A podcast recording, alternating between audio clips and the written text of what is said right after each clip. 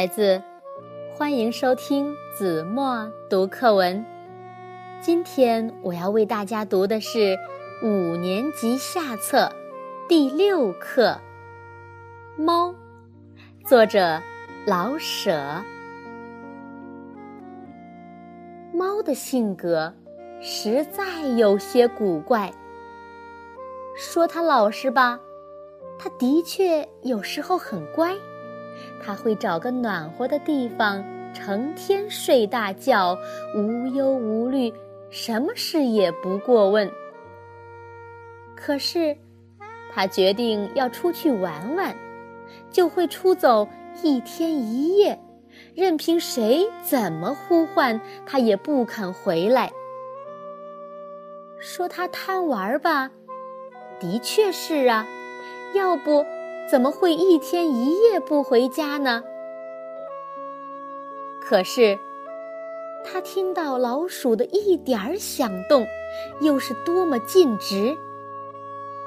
他屏息凝视，一连就是几个钟头，非把老鼠等出来不可。他要是高兴，能比谁都温柔可亲，用身子。蹭你的腿，把脖伸出来，让你给它抓痒；或是在你写作的时候，跳上桌来，在稿纸上彩印几朵小梅花。它还会丰富多腔的叫唤，长短不同，粗细各异，变化多端。在不叫的时候，它还会咕噜。咕噜的给自己解闷，这可都凭他的高兴。他若是不高兴啊，无论谁说多少好话，他也一声不出。他什么都怕，总想藏起来。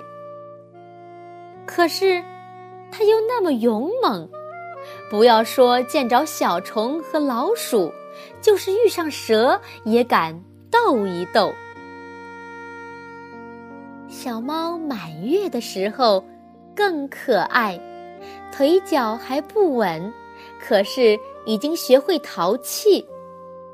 一根鸡毛，一个线团，都是它的好玩具，耍个没完没了。一玩起来，它不知要摔多少跟头，但是。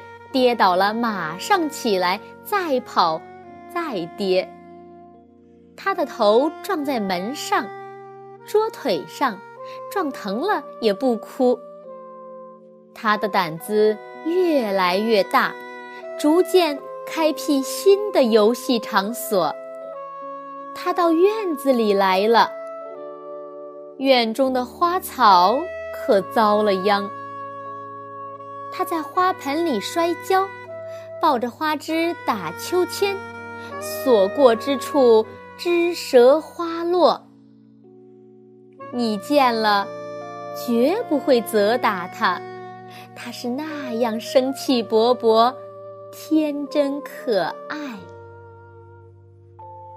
好了，孩子，感谢您收听子墨读课文，我们下期节目。再见。